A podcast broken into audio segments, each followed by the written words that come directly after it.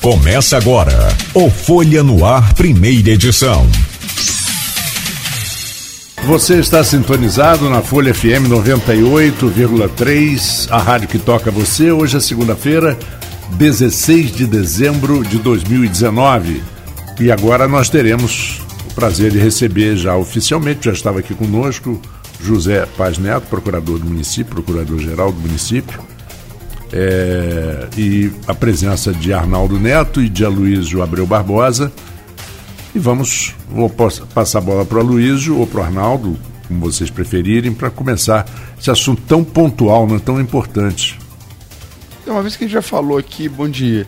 Uma vez que a gente já falou aqui, mais ou menos deu o resumo da ópera da semana passada, eu, como disse aqui, eu estava num churrasco de confraternização no sábado, né? tive que sair para postar aquela nota do ENF e... Mas não apurei, apurei no domingo.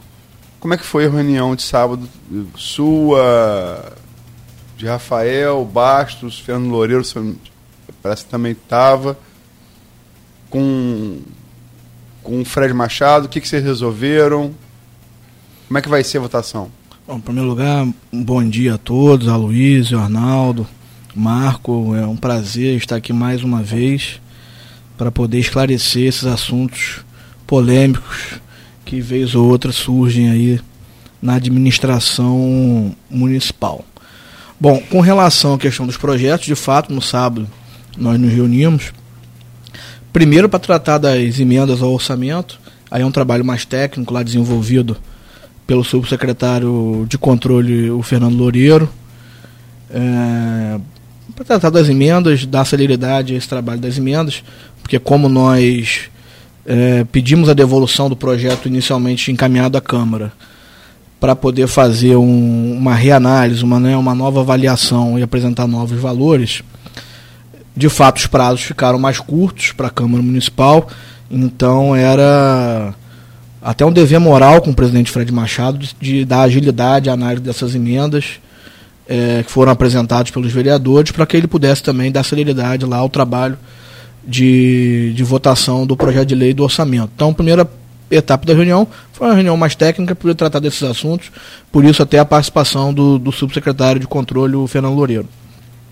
E depois, de fato, a, a gente estava é, reunido, não, não só eu, como o secretário Alexandre Bastos, o próprio prefeito Rafael Diniz, líder do governo, né, vereador Genásio. Ah, Genásio também estava, né, O presidente da Câmara, vereador Fred Machado. É, o próprio vereador Marcão, hoje secretário do Movimento Humano Social, também estava presente.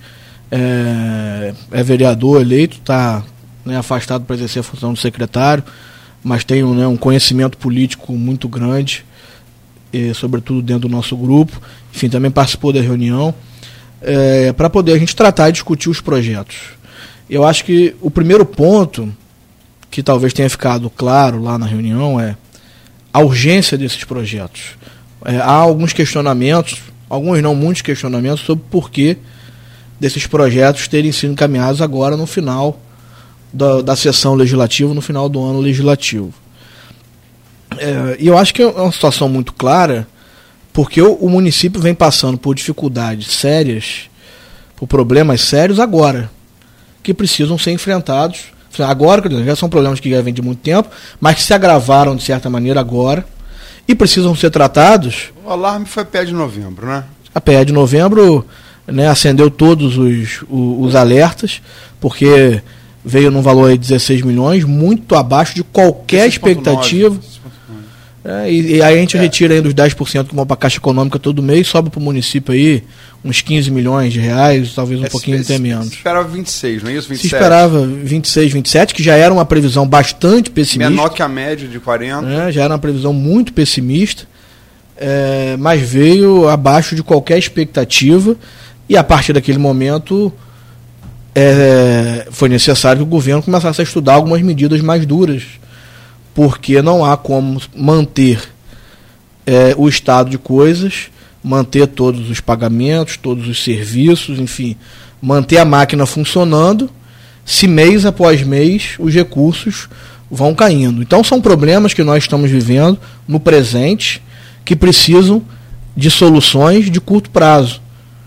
Então, assim, de, certo, de certa forma, foi consenso entre os presentes que nós não podemos aguardar o retorno do recesso legislativo em fevereiro, né, e sabemos ali que ainda tem o carnaval, que vai estar próximo, ou seja, que o legislativo efetivamente vai girar com dentro da normalidade. Carnaval ano que vem aqui. Acho que é final de março, março final de fevereiro, final de fevereiro.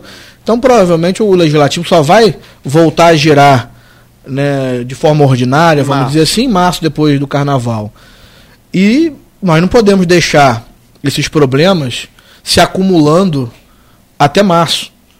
Né? Os RPAs precisam receber, é, estão aí com alguns meses de, de remuneração em atraso. Quantos meses?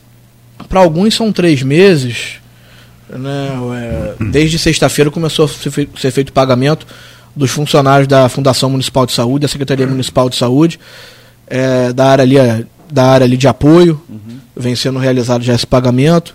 Enfim, os RPAs precisam ter uma solução de imediato. Os servidores comissionados também estão com vencimento em atraso, né, de um, um mês e meio de vencimento é, em atraso. Há serviços importantes na área de saúde, na área de educação, na área de limpeza pública, que, estão, que também estão com, com pagamentos em atraso e nós precisamos encontrar soluções para equacionar esses problemas. Então há um consenso entre nós do Poder Executivo que nós não podemos aguardar a volta do recesso legislativo para poder tratar desse, desses importantes temas ligados ao, ao contingenciamento é, das nossas despesas do município. Então, de forma alguma, e acho que isso precisa ficar muito bem esclarecido, de forma alguma o, executivo está tentando empurrar goela abaixo os projetos que foram encaminhados. De forma alguma o executivo quer impor ao, ao legislativo é, a votação e aprovação dos projetos. Mas nós temos, enquanto executivo, que apresentar soluções. A população nos cobra medidas que solucionem o problema.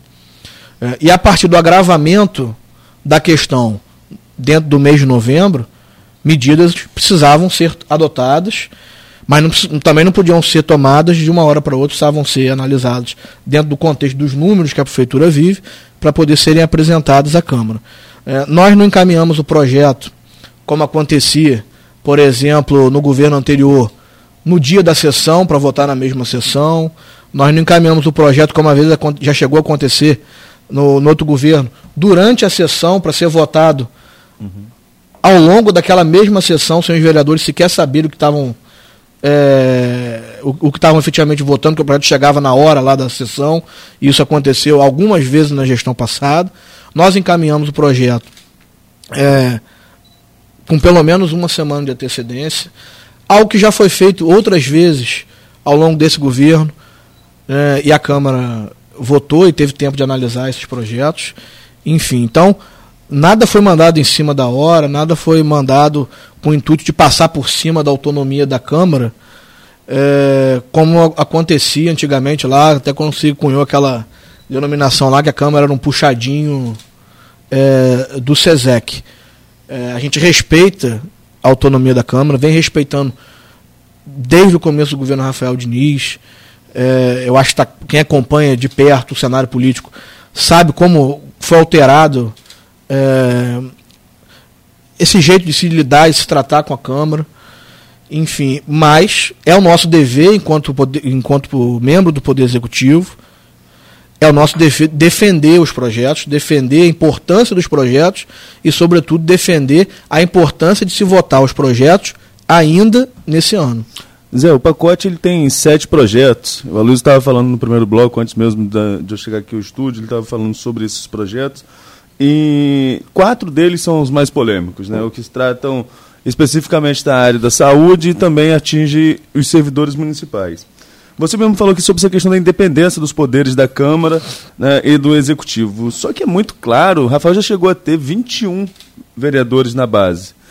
E agora está essa base totalmente rachada. Não é um risco para o governo, que já passa por vários problemas de aprovação popular, que isso é nítido para todo mundo. Passa por problemas no transporte, problemas na saúde. Colocar agora um pacote com sete medidas, encarar a Câmara e sair derrotado, isso não é um risco muito grande para um final de ano? Arnaldo, acho que o prefeito Rafael Diniz ele já deu demonstrações ao longo do seu mandato que ele está preocupado não com as questões políticas que envolvem o nome dele, o, né, o destino político dele, mas está preocupado em resolver os problemas do município. Isso está muito claro com as medidas que ele já adotou ao longo da gestão dele. É, é óbvio que ninguém que vive na política está despreocupado das questões que envolvem a política, que envolvem o ano eleitoral. Sim. É evidente que se preocupa com isso, popularidade, enfim. Mas a preocupação maior é resolver os problemas que a cidade está enfrentando. É, e eu acho até que também é um momento, como a Luísa comentou aqui no começo do programa, é até um importante momento, um termômetro para saber realmente em que pé está a base do prefeito é, na Câmara Municipal. É, como você falou, a gente já chegou a ter 21, as mudanças na Câmara é, são constantes, pelo menos foram muito acentuadas no começo da gestão, então esses números foram, vari, foram variando. É, em tese, né, ou a princípio teríamos hoje ali 19 vereadores na, na base governista, mas é natural que, sobretudo quando se chega perto do período eleitoral, que essas movimentações comecem a acontecer. É, não necessariamente todos que estão na base governista estarão é, com o prefeito Rafael Diniz nas eleições de 2020. Uhum. É natural que isso aconteça também. As movimentações políticas elas vão acontecendo, são muito dinâmicas. Mas enfim, mas o prefeito não está no momento preocupado com a questão eleitoral, com a questão da popularidade. O prefeito está preocupado em tentar solucionar os problemas que a cidade vem passando. É até importante destacar, porque são sete projetos, e de forma genérica, todos eles foram colocados dentro de um pacote de contingenciamento. Uhum. Na verdade, há dois projetos que tratam efetivamente de contingenciamento de despesas com o pessoal é, do executivo, né, que trata das gratificações pagas é, aos servidores da saúde, alguns servidores da saúde, e que trata do auxílio alimentação e da insalubridade. Os outros projetos.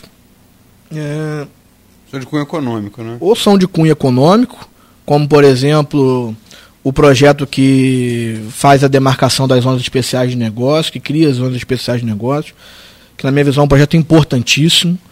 É, a gente vem criando o polo, o polo de, o, de desenvolvimento da Baixada, a ser desenvolvido ali na antiga fábrica de macarrão, aquela famosa fábrica de macarrão, que foi abandonada é, em gestões anteriores lá com dívidas do Fundecam, que nós conseguimos retomar ao longo do governo do prefeito Rafael Diniz, e agora o nosso objetivo é transformar aquilo no polo de desenvolvimento da Baixada, é, é, dando estímulos para que empresas possam se instalar naquele local, que é um local, é, quem não teve a oportunidade de conhecer, é um local muito grande, são inúmeros galpões, uma estrutura bastante interessante. Então, um polo de desenvolvimento na Baixada, outro polo de desenvolvimento para a região norte, ali perto de Travessão, numa área que também foi retomada é, a partir de dívida do Fundecam e que também se, se pensa ali é, estimular a criação ali de um, de um, de um polo logístico. Enfim, é, o SEASA se transformando também no outro polo de desenvolvimento para o agronegócio. É, e o Distrito Industrial que já está demarcado na lei orgânica do município, que, que é em Serrinho. Um projeto importantíssimo para poder a gente encontrar soluções e alternativas aos royalties do petróleo, que é isso que o prefeito Rafael Diniz vem pregando desde o começo da sua gestão, que algumas pessoas é, podem achar que é simplório, que é simples tentar resolver esse problema, mas a gente sabe que não é da noite para o dia que a gente vai mudar a matriz econômica da cidade, mas nós precisamos começar a estimular que isso efetivamente aconteça. Então tem projetos da área de desenvolvimento econômico, tem projetos pra, de contingenciamento. Permite, Zé, não vai ser nem no governo Rafael Diniz, nem depois do governo Rafael Diniz. Isso vai demorar no mínimo Com certeza. Isso é um, 20 anos. Isso é um, isso é um, é trabalho de é infraestrutura. isso é um projeto de médio e longo prazo. Se ah. todos os atores envolvidos, não só os políticos, mas também é, os econômicos, é, entender a importância de se partir para um processo de, de, dessa monta. comercial de petróleo é 77. Reut vai entrar com força, força, 2000. Estamos falando de período de 13, de 13 não, de 23 anos, Não, né? 23 anos. Se foi 23 anos, desde o primeiro carregamento comercial até o Reut entrar com força, como, como o Reut assumiu que era o lugar da cana de açúcar, como eixo da economia, penso que não vai ser no mínimo o mesmo tempo para deixar de ser. Só para complementar, desculpa. Não, lógico, eu acho que é- esse ponto é importantíssimo a gente realmente destacar. Não é do dia para porque muitas pessoas fazem algumas críticas ao governo nesse sentido, olha, mas vocês entraram, vocês sabiam dos problemas é, e vocês precisam encontrar uma solução, a população precisa de emprego, a, a economia precisa girar, o comércio precisa voltar a vender. Agora, a gente vem adotando medidas, vem tornando o município menos burocrático, vem tornando as regras mais claras. O prefeito, na semana passada, teve a oportunidade de visitar uma empresa que recentemente se, se instalou aqui em Campos, uma empresa que faz serviços de apoio à indústria offshore na área de alimentação, hotelaria. É, e o próprio dono da empresa, até num vídeo que foi divulgado pelas redes sociais da prefeitura e do, e do prefeito, é, pôde salientar o trabalho que vem, ser- vem- que vem sendo feito pelas equipes que atuam na área de desenvolvimento econômico do município, para abrir as portas do, do, do município a essas empresas, tornar o cenário do município menos burocrático. Enfim, é, o papel do poder público municipal, eu acho que é esse. Nós, nós, nós temos que deixar de ser o ator principal da economia do município para passar a dar apoio ao desenvolvimento das atividades privadas nesse município. É uma mudança de paradigma que às vezes dói, que às vezes é sofrida, mas que precisa acontecer. O poder público não pode, até porque não tem mais os recursos que tinha no período aí de ouro dos royalties, não pode continuar sendo o ator principal da economia do município. Nunca mais vai voltar a ter. né? Nós não vamos voltar a ter, pelo menos no curto, no médio prazo. urânio aqui na- no Imbé, Não, cobalto, diamante, ouro, uma coisa assim, nunca mais vai voltar. Nós não vamos voltar a ter essa pujança econômica da- do, do município, né, do poder público. Isso as pessoas não entendem. Campos nunca mais vai ter as condições financeiras que teve em 2000. Vamos botar aí 2000 e... 14. Ah, não tá com 2014, eu vou... vou- Não, é 14. É que é 14 para Campos talvez, que aí é a queda É do queda preço do, do, é, do, do- internacional, do barril internacional. internacional, é. É, vamos botar, você tá certo, nessa tá certo. Né? Ah, do- 2000 2014. E talvez, Luiz, se me permite, Nunca mais. muitas pessoas fazem crítica, e eu li até a reportagem esse final de semana aí dos reitores, é, do IFE e da UENF, né? É, sobre. fazendo uma análise sobre o governo do Rafael. Nem falei sobre a entrevista falando É. isso. É, Né, e aquele- minha, peço desculpa, eu vou, se me permitem, eu vou falar um pouquinho depois. Nós- E acredito assim, e, e- e ambos citaram as dificuldades de comunicação é, da situação atual do município para o executivo. É, mas talvez parte dessa, desse problema de comunicação, de conseguir externar para a população a realidade atual do município, parta até do, de uma- do fato de que algumas pessoas não, assim, não querem acreditar não, assim, não conseguem conceber que o município perdeu as oportunidades que teve, com a pujança econômica que teve, e que agora não tem mais os recursos. E algumas pessoas falam, não é possível que agora o município não tem mais dinheiro.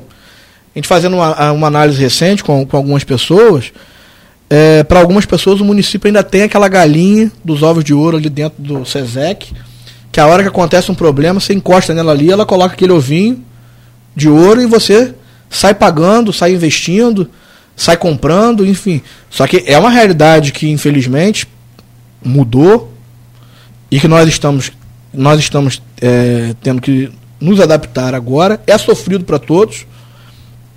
Mas se nós não tomarmos as medidas agora para resolver, independente de ser véspera de ano eleitoral ou não ser véspera de ano eleitoral, a situação tende só a piorar. Então, nós do Poder Executivo estamos tendo a responsabilidade de adotar medidas, por mais duras que elas possam parecer, para tentar estancar os problemas. Algumas pessoas colocam: ah, mas por que vocês fizeram isso agora? Por que vocês estão querendo reduzir gratificação e insalubridade e auxílio alimentação agora em dezembro de 2019, na véspera do período eleitoral? É, eu acho que não, não, é da inten, não, não é e não era da intenção de ninguém ter que tomar essas o, medidas. O timing é uma característica muito criticada no governo, se me permite, com alguma razão. É, eu aceito bem é, é, é, essas críticas, essas Inclusive, já pontuações. pessoa do próprio governo. Essa, essa é, bem essas pontuações, mas ninguém em sã consciência acharia que o prefeito é, ganhou a eleição com o objetivo de reduzir benefícios dos servidores. Até agora, ele veio tentando manter os benefícios dos servidores. Os, os servidores sempre foram e continuam sendo, por mais que haja críticas e alguns não consigam compreender isso, a prioridade do prefeito. O prefeito deixou de realizar investimentos, de melhorar alguns serviços para manter o pagamento dos servidores em dia, para não ter que mexer nos benefícios dos servidores. Em 2017 a crise foi bastante acentuada, mas havia um viés, uma expectativa de melhora para 2018. Então se deliberou, não vamos fazer essas mudanças, é, porque há uma, um- uma perspectiva de melhora para 18 e para os anos seguintes. Essa melhora de fato aconteceu em 2018. Mas- O orçamento que a gente executou 1 bilhão e 600 em, do- em 2017, em 2018 ele chegou a 2 bilhões. E chegando a 2 bilhões, o prefeito conseguiu colocar em dia o 13º de 2017, que também foi parcelado eh, naquele ano, porque não havia os recursos suficientes. Logo no começo do ano, ali em fevereiro, ele conseguiu colocar em dia o o 13º, pagou todas as folhas rigorosamente em dia e inclusive também o 13º de 2018. Eh, o cenário para 2019 é, parecia ser um cenário, pelo menos, de manutenção daquilo que aconteceu 2018. em 2018, e era um cenário não foi. que, por mais que fosse difícil, não era um cenário fácil, mas nos permitia manter esses benefícios, manter esses, é, esses pagamentos em dia e realizar alguns investimentos que eram necessários para a cidade e havia o planejamento para que isso acontecesse. O primeiro semestre já demonstrou um pouco de queda na arrecadação é, dos recursos dos royalties, mas não era, um- não, era uma queda tão acentuada. E aí o aumento da arrecadação própria, de certa forma, é, tentava equilibrar. Só que a partir, sobretudo do segundo semestre de 2019, essas quedas de royalties de participação especial passaram a ser muito acentuadas na comparação com 2018, sobretudo. E a gente tem uma expectativa de fechar o ano aí, com base nas previsões que os técnicos da Fazenda vêm nos passando, de fechar 2019 com uma diferença no recebimento de royalties de 220 milhões de reais. São 220 milhões de reais a menos de royalties de participação especial na comparação 2018. com 2018. E por mais que a arrecadação própria venha aumentando, fruto do esforço que o prefeito tomou no primeiro ano de governo, com medidas que foram antipáticas, de revisão nunca. de mas nunca vai compensar isso no longo prazo. E eu acho que é Não, talvez compensa a médio e longo a prazo. médio longo Agora, prazo, mas no curto prazo nunca, não. É impossível. e talvez, eu acredito que seja senso comum eh, da sociedade campista como um todo, né, que não há mais espaço para aumento de tributo no município. Não me parece que no momento haja espaço, com o atual cenário econômico, para a gente aumentar tributo. E esse não é o interesse do prefeito Rafael Diniz. Ele fez, tomou as medidas em 2017, reequilibrou o quadro, reajustou a questão da COSIP, que era muito deficitária, né? COSIP, para quem não, não, sabe, é a contribuição lá para o custeio da iluminação pública, reviu o código tributário. Eu, eu pessoalmente lá na Procuradoria, revi toda a minha equipe de cobrança de tributos, a gente focou nisso, criou força-tarefa com o Fundecam para poder cobrar dívidas do Fundecam, enfim, a gente vem aumentando, já aumentou mais de 150% a arrecadação da dívida ativa no município na comparação de 2017 com 2019, enfim. Mas por mais que a arrecadação própria venha aumentando, ela não consegue no curto prazo preencher esse espaço dos royalties do petróleo. Não consegue. E, e- e o segundo semestre foi essa, essa queda foi muito grande, muito grande. Novembro foi assim, a participação especial do mês de novembro. isso. Ela foi né, catastrófica, como a gente no- no citou. E então, isso nos leva a ter que adotar medidas que o prefeito é, não tinha interesse em adotar quando assumiu o governo. É o discurso de Alexandre, né? É, não é fruto da, da- do desejo, é fruto da necessidade. Agora, é, eu, eu ouço pessoas do próprio. A questão do time. Eu ouço, ouço isso de pessoas do próprio governo, logicamente que aí em, em, em off, não vou também dizer quem. Quem são, pode. Entendeu? Mesmo que fosse. Se fosse você, eu não diria aqui. Mas é. É, essa situação de Rod, é, vamos fechar um conceito. Isso nunca mais vai acontecer na história de campo. A não ser que falando. Eu falo brincando, mas não, a não ser que eu. Tipo uma jazida mineral de um metal raro, de alguma coisa aqui, como foi o petróleo, isso nunca mais vai acontecer. Na história do município de Campos. É, é, é, é, há alguma saída que hoje, hoje no governo eu sei que vocês questionam abertamente isso entre vocês que não seja. Que, gordura não tem mais para tirar. Que não seja corte na carne da máquina. Ou seja, diminuição. E aí pode ser servidor, pode ser unidade. Aí cabe a estudo técnico. Mas alguma solução que não seja corte profundo na carne da máquina? A médio prazo? A Luiz, eu acho que no curto e médio prazo não há. No começo do governo, o prefeito reduziu vários dos contratos. Vou dar um exemplo aqui, que era o contrato da limpeza pública. O contrato da limpeza pública, quando nós assumimos, era de quase 9 milhões de reais. Hoje ele custa cerca de 6 milhões, um pouquinho mais de 6 milhões de reais aos cofres públicos. Foi uma, uma redução significativa. Influenciou na qualidade do serviço? Óbvio que influenciou um pouco. A gente poderia estar tá prestando um serviço de maior qualidade, mas para isso teria que pagar um valor maior.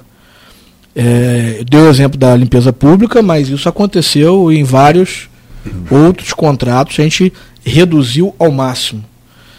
É, controlou o pagamento de pessoal, controlou é, o quantitativo de, de DAS e de RPA na comparação com os números do governo anterior, mas hoje nós temos, em 2019, um cenário de arrecadação de 1 bilhão e 800, provavelmente essa vai ser a arrecadação Sim. final do município. 1,8. Né, o que vai bilhão. ser efetivamente executado, 1 bilhão e 800 milhões.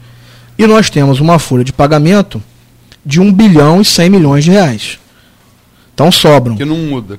700 milhões de reais para pagar a limpeza pública, Tudo, né? a iluminação, os hospitais contratualizados, é, enfim, a empresa que presta serviço de home care, para comprar medicamento, para comprar é, material para as escolas, enfim, para todos os serviços que são prestados hoje. Para poder pagar, por exemplo, é, aí o subsídio da passagem integrada, né, que, a pessoa, que a pessoa desce da van e pega um ônibus, paga uma passagem só. Isso precisa ser reposto às empresas e aos proprietários das vans. Enfim, sobram 700 milhões para atender a toda a população de Campos, para prestar todos os serviços. Alguns vão questionar, mas e os DAS? Não, eu estou questionando aqui, ó. Luiz Mauro Macabou Pacheco. Por que não corta carros DAS, RPAs? Aqui no comentário do Facebook, onde o, o ouvinte e o telespectador pode, pode fazer intervenção ao vivo. Vou repassar para você. Quer estar respondendo? Por que não corta cargos de DAS e RPA? São indicações de vereadores aliados ao governo? Se não tem condições de pagar os salários?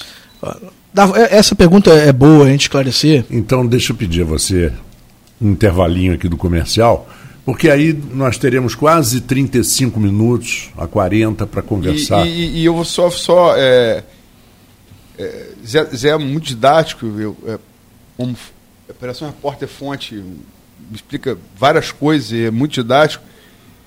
Mas tem assuntos que eu preciso falar na entrevista com os reitores que eu não falei. Obrigado por ter me lembrado. Precisa falar sobre 13 terceiro, que a gente não falou ainda. Precisamos falar sobre a situação específica dos vereadores. Então, eu vou pedir... É, é porque a gente tem que falar esses três assuntos a, até terminar a, a, Já anotei aqui. a entrevista. Tá bom? Eu te cobro. não, não, pra, pra, a gente Sim, tem, não, tem que tratar desses Já está anotado aqui. E, como colocou a Luísio, e bem colocado, nós temos ainda que falar sobre o Papo dos Reitores, temos que falar sobre o 13 terceiro e os vereadores. Então passo é, a bola. Vamos, vamos, vamos, conversar, começar com a pergunta que terminamos o último claro, bloco. Lógico, a pergunta lógico. Do, do ouvinte, Luiz Mauro Macabu Pacheco, vou refazer. É para o entrevistado procurador do município, geral do município, doutor José Paz Neto. Por que não corta carros de DAS e RPAs? São indicações de vereadores aliados ao governo. Se não tem condições de pagar os salários, Bom, primeiro deixar claro que esse valor de 1 bilhão e 100 é o valor dos servidores ativos e inativos, né, os efetivos, e os servidores DAS, os carros de comissão. Os RPAs ainda são um custo, estão fora é, desse valor aí, que são prestadores de serviço, não entram nesse 1 bilhão e 100. É, enfim, com relação aos DAIs, eles representam cerca de 3,5% do valor total da folha. Né, a gente tem cerca de 77 milhões por mês de folha de pagamento. Os DS representam pouco mais de 3 milhões desse valor. Aí se eu fiz a conta percentual errada, depois alguém pode me corrigir. Sendo que grande parte dos cargos de comissão, dos DAS, são ocupados por servidores de carreira. Né? Então, desse total aí de 3 milhões, 3 milhões e meio, há uma boa parte aí que são servidores de carreira que, por exercerem funções de chefia, funções de relevância dentro da administração, recebem é, essas gratificações para exercer essas funções. Eu mesmo posso dar uhum. exemplos lá: meu subprocurador-geral é servidor de carreira, minha chefe de gabinete é servidora de carreira, minha assessora direta é servidora de carreira. É, lá na procuradoria, eu tenho certamente mais de 10 servidores de carreira que exercem funções de chefia e por isso tem os valores. É, e nós já temos um número que é menor do que havia anteriormente. E com relação à questão dos RPAs, assim, talvez parte da população tenha uma impressão de que esses cargos, que essas funções são apenas cargos políticos, meramente políticos, para fazer política. E definitivamente essa não é a questão. São os RPAs que limpam as escolas, que limpam as unidades. Também existe, mas não é a maioria. Disso, né? Pode haver, pode, óbvio que pode. Mas a grande maioria. Que não tem, é, mas a grande é maioria, é a maioria, deles, né? É, e a, a, maioria esmagadora deles são pessoas que trabalham, exercem funções relevantes, pessoas que fazem limpeza de escola, de posto de saúde. Inclusive, uh, exercem até funções fins na própria saúde, de, de médico, de taxifermagem, enfim. E há. É, eu acho que isso precisa ser esclarecido, que é o corte de RPA, ou de DAS. Em, em fechamento de unidades. Né? necessariamente ou, ou implicaria escolas, em redução. 80 unidades de saúde. Né? A gente tem um, um Isso é correto? A gente tem uma quantidade de equipamentos é muito grande. É correto. Você vai mandar. Se eu mandar 30% dos RPAs embora, vou ter economia? Óbvio que eu vou ter economia. Mas isso certamente vai afetar alguns equipamentos públicos. Desses 240 escolas, você acha que a, a Luísa, assim, se, se, a gente manda todos os RPAs embora, por exemplo, da educação, é, eu acho que nenhuma escola funcionaria. Acho, nenhuma. Nenhuma das 200 campos ficaria sem escola? É porque as escolas ficariam sem limpeza, por exemplo? Não ficariam sem limpeza. É, as unidades de saúde ficariam sem limpeza. Mas é, vamos fazer uma redução, um corte substancial de, algumas dessas funções. Isso é claramente afetaria os equipamentos, teria que diminuir os equipamentos. É, é uma discussão que pode ser feita? pode ser feita, mas que dificilmente seria aceita. Projetado? Sempre, exercício sempre tá, é óbvio que sempre está no radar. Olha, tem alguma unidade que eventualmente pode é, ser fechada sem afetar o atendimento à população, pode é, fazer uma junção de uma com outra, outra ser abrigada por outra sem prejudicar o serviço. É óbvio que isso sempre é estudado e, e sempre há essas possibilidades e alternativas. É, mas não é o desejo de ninguém sair fechando todas as unidades. Então, isso demonstra a importância é, desses prestadores de serviço que atuam com esse vínculo. Não posso simplesmente. A sociedade não pode demonizar é, o RPA é, como se ele não tivesse uma, uma função e uma importância dentro da, dentro da administração da máquina. Antes eles já foram terceirizados, lá no governo da prefeita Rosinha, ela rescindiu todos os contratos com os terceirizados e aí adotou essa prática. A gente vem tentando solucionar essa questão até do ponto de vista jurídico, é, terceirizou a questão da merenda, antes eram RPAs, agora né, são funcionários contratados pela empresa terceirizada.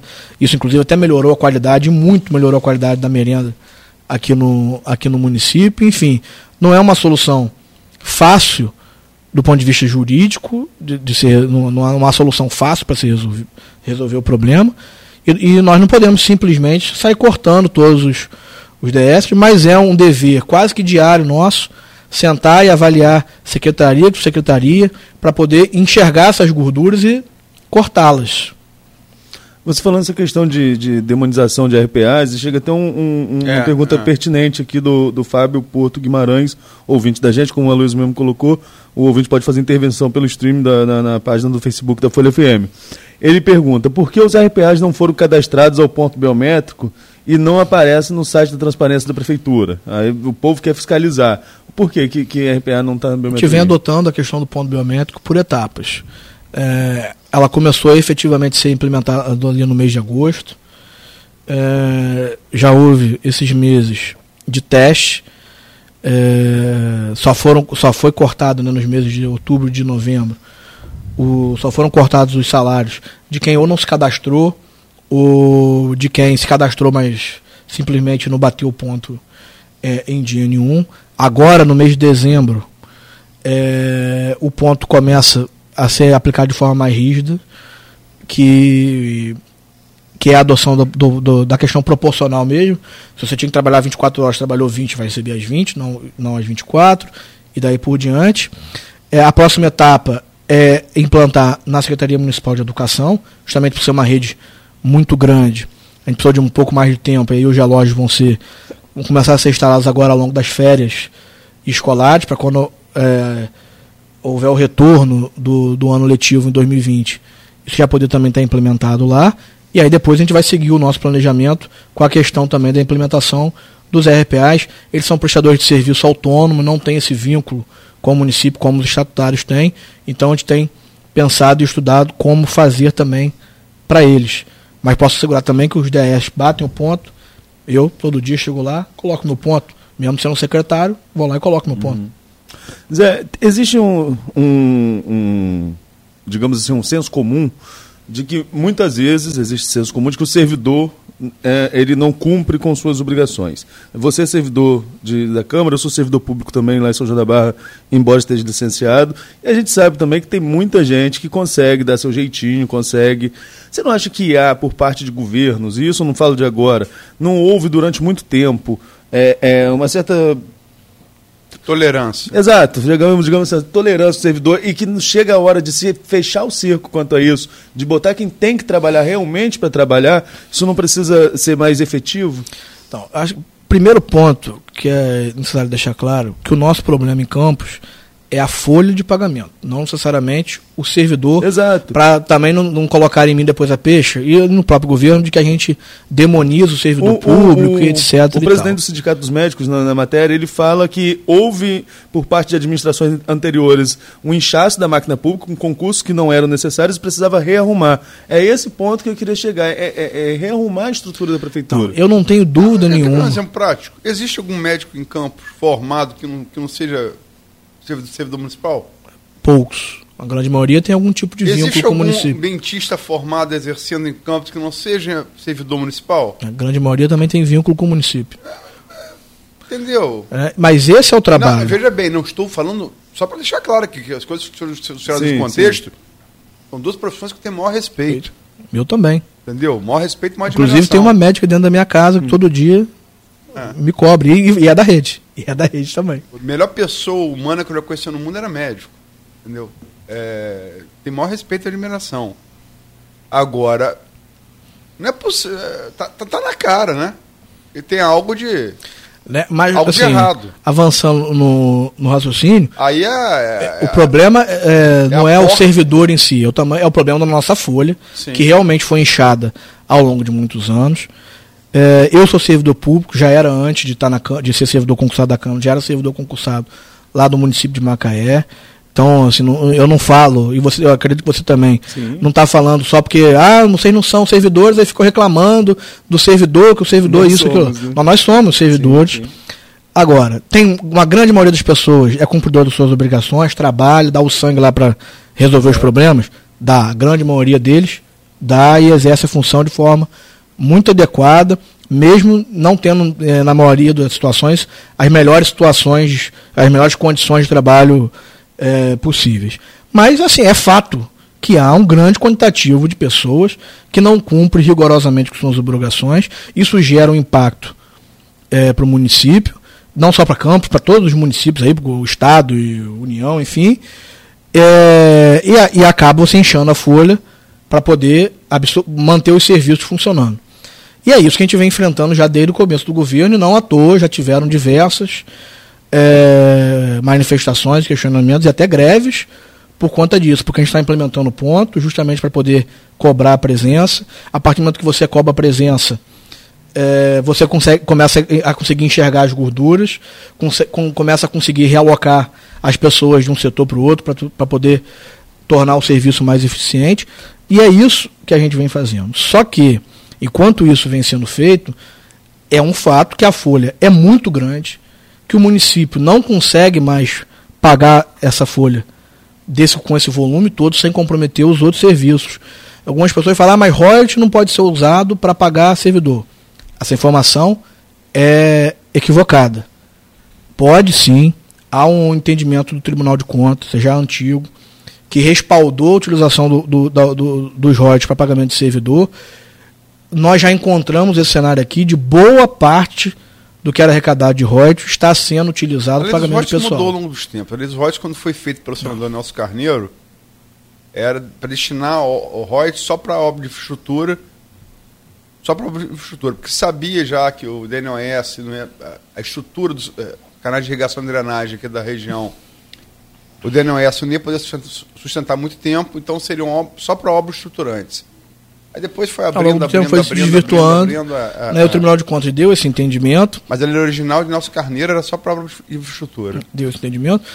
E nós encontramos um cenário de utilização desses recursos para pagamento de pessoal. É, e, por óbvio, continuamos utilizando, porque se a gente não utilizar esses recursos, não há como fazer o pagamento integral da folha de pagamento dos servidores do município. Zé, aqui, a, a Carlos Júnior Maurício ele liga uma coisa com a outra e me tira uns pontos aí que o Marco anotou que a gente precisa, a gente precisa tocar. Exato. Tem que, tem, de, tem que diminuir o número de RPA. A ideia é essa para colocar o 13 terceiro outras coisas em dia. Ele falou que sobre RPA é 10 para caramba, mas em relação ao 13 terceiro, tem uma determinação aí do, do, do juiz de campos, Heitor Campim, de pagar daqui a quatro dias o 13 terceiro e vocês estão tentando reverter isso no TJ, você é quem está nessa linha de frente. É um ponto fundamental para os servidores, para o comércio de campos. Eu queria que você dissesse o que você pode dizer sobre o fato. Aloysio, por mais bem intencionada que a decisão da quinta vara civil tenha sido, ela não tem o condão de reverter a situação financeira atual do município. Né? Não é uma simples assinatura numa folha de papel que vai fazer surgir o dinheiro nos cofres do município para que a gente pague o 13 terceiro e o 12 segundo no mesmo mês. É, a questão acho que é matemática. Não há nos cofres do município e não haverá até o dia 20 e nem até o final do mês de dezembro recursos suficientes para pagar o 12 segundo e o 13 terceiro. Ah, mas por que vocês não se planejaram para pagar o 13 terceiro? É, historicamente, se faz uma, um contingenciamento do valor da cota única do IPTU para poder pagar o 13 terceiro no final do ano. Como todo ano a gente faz, a gente guardou esse recurso para poder fazer o pagamento no final do ano. O segundo semestre, do ponto de vista financeiro, foi catastrófico.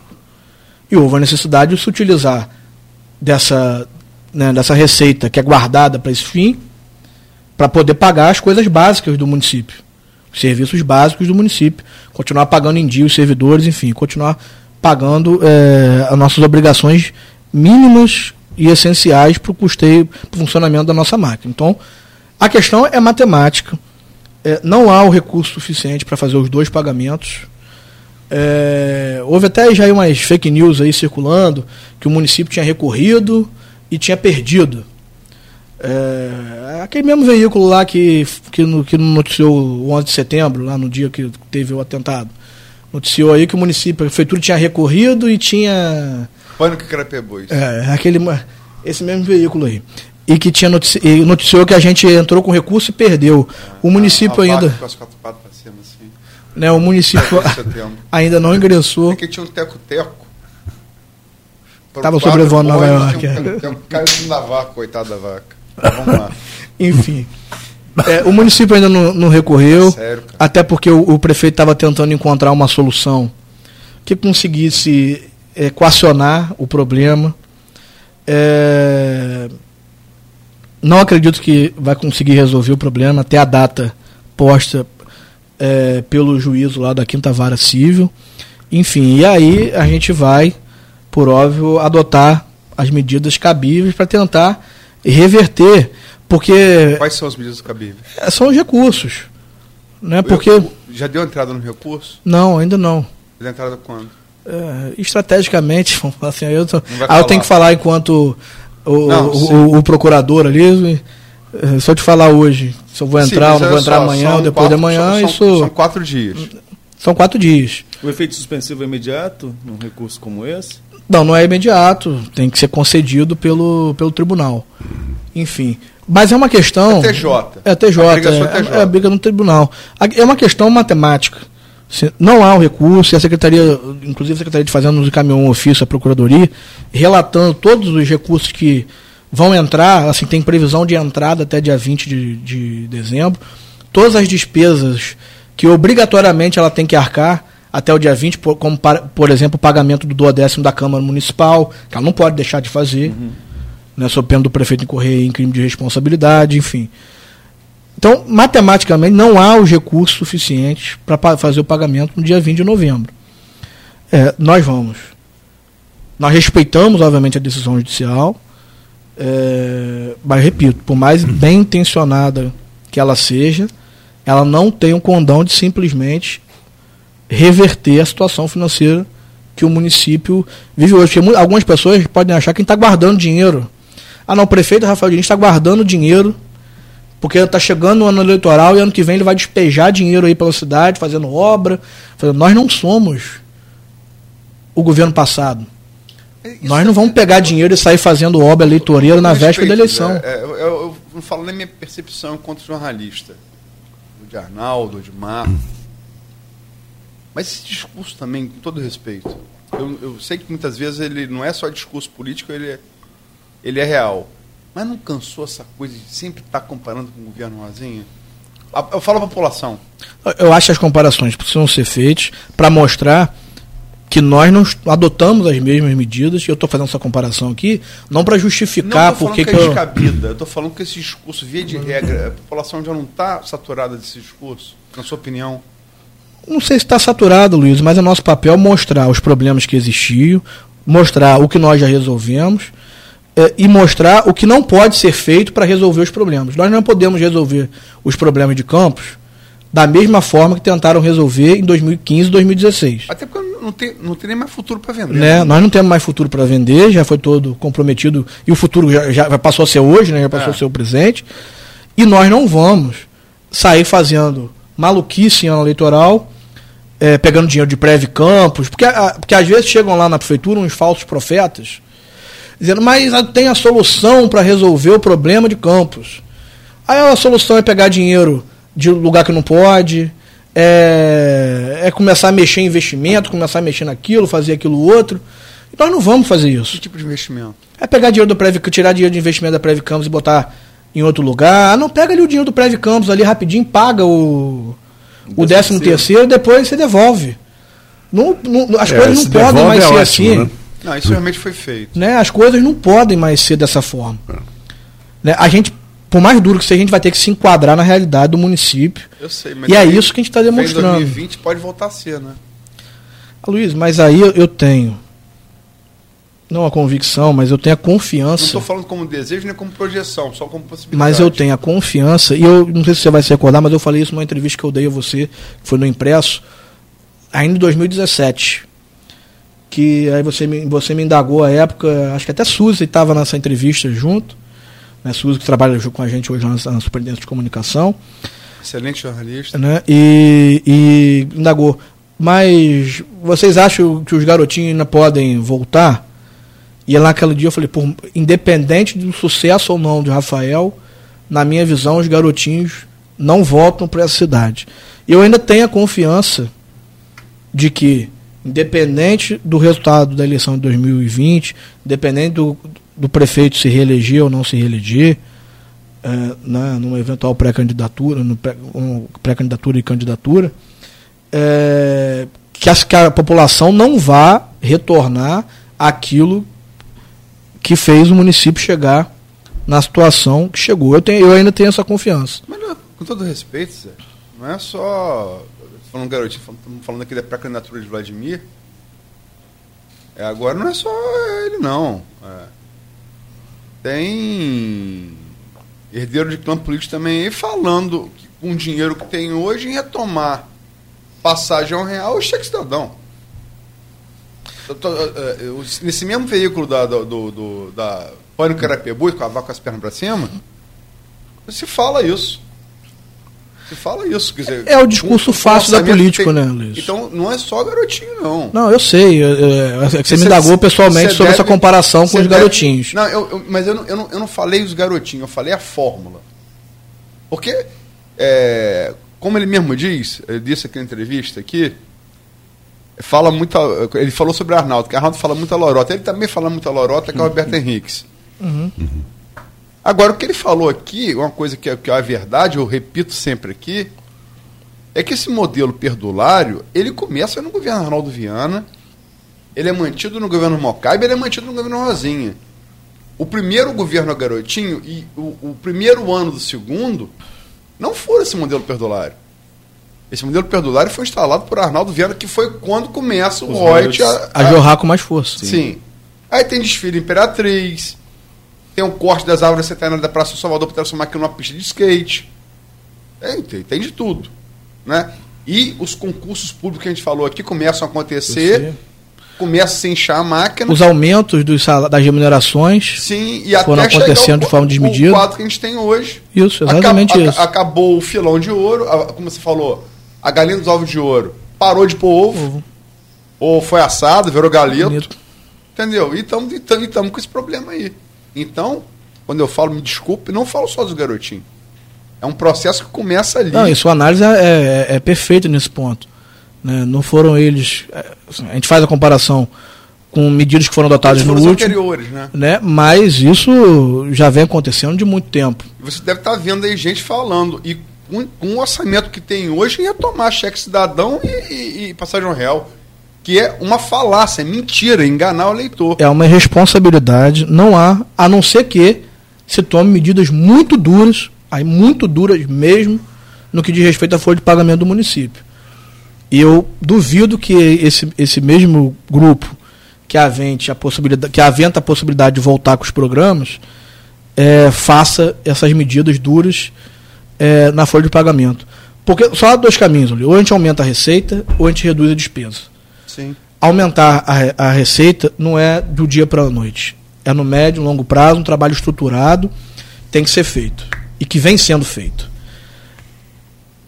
E demanda também atrair outras matrizes econômicas, porque você automaticamente também arrecada mais dos tributos, enfim. Reduzir as despesas, nós já reduzimos de forma muito drástica em diversos serviços. Hoje sobra equacionar o problema da folha de pagamento. Né? Repito, não é o problema do servidor do município. Né? Não foi ele que causou esse problema. Mas a folha de pagamento é um fato. Não condiz com a realidade financeira do município atual. Muita gente faz comparação de Campos com Vitória e Vila Velha. São municípios mais ou menos do mesmo porte populacional, têm receitas até parecidas com as de Campos. E, e, no, e no, no, imaginário popular são cidades melhores é, que Campos, do ponto de vista de bem-estar social. IDH. Né, de DH, enfim, faz a comparação da folha de pagamento de Campos com a folha de pagamento de Vitória, que é a capital do Espírito Santo. A folha de pagamento de Vitória é muito menor que a folha de pagamento de Campos. Vila Velha, a mesma coisa, se não me engano, é ainda menor. É ainda menor. Então, assim, é, as contas não fecham. Ah, vocês só reclamam, vocês só reclamam, reclamam, reclamam. A gente está tentando dar solução aos problemas. A gente sempre precisa demonstrar à população que existem os problemas, porque senão a gente cai naquela crítica que o governo não consegue comunicar à população o que está efetivamente acontecendo. Então a gente precisa mostrar o problema. Não é reclamar do problema, é mostrar o problema à população dizer, e dizer à população: não há soluções fáceis. Todas as soluções são difíceis. Não, não há solução Todas são difíceis. Né? Então, quando se faz, ah, porque a Câmara mandou para a Câmara, o, o Poder Executivo está fazendo o papel dele de tentar apresentar soluções, ainda que duras, para enfrentar o problema. Podem não ser as melhores, de repente, às vezes não po podem não ser. E de repente a Câmara tem alguma outra sugestão a ser apresentada para equacionar esse problema. Mas isso também precisa ser discutido na Câmara e a gente tem convicção que a Câmara também vai enfrentar esse problema. Você acha que o presidente Rodrigo Maia, presidente da Câmara dos Deputados, é, tinha o interesse de pautar a reforma da Previdência, diminuir direitos é, de grande parte da população brasileira aí, só porque ele queria prejudicar alguém ou porque ele achava que era muita coisa? Não. Pautou os temas, deu celeridade aos temas na casa, trabalhou para aprovar os temas na casa, porque entendia que o Congresso Nacional tinha que dar a sua parcela de contribuição para solucionar a crise fiscal do, do, Brasil. E vem agora com o que interessa muito a vocês, que é, que, que é a reforma administrativa. administrativa. Essa interessa demais que é a reforma administrativa. E a solução de, definitiva por campos, ela não passa em reforma administrativa. É, então, assim, eu tenho certeza que a Câmara vai continuar dando a sua contribuição para solucionar os problemas. A mesma Câmara que lá atrás né, entendeu que não era mais possível manter lá os programas, é, enfim. E se não deve ficar rodando igual os porquinhos? Como? Se não der a solução, vai ficar rodando igual os porquinhos do GIF? Assim, eu, eu, eu vi até o GIF, achei o GIF engraçado, mas eu acho que a questão não passa necessariamente por isso. É, até para a gente poder abordar essa questão é, dos vereadores. Sim. Para ressaltar.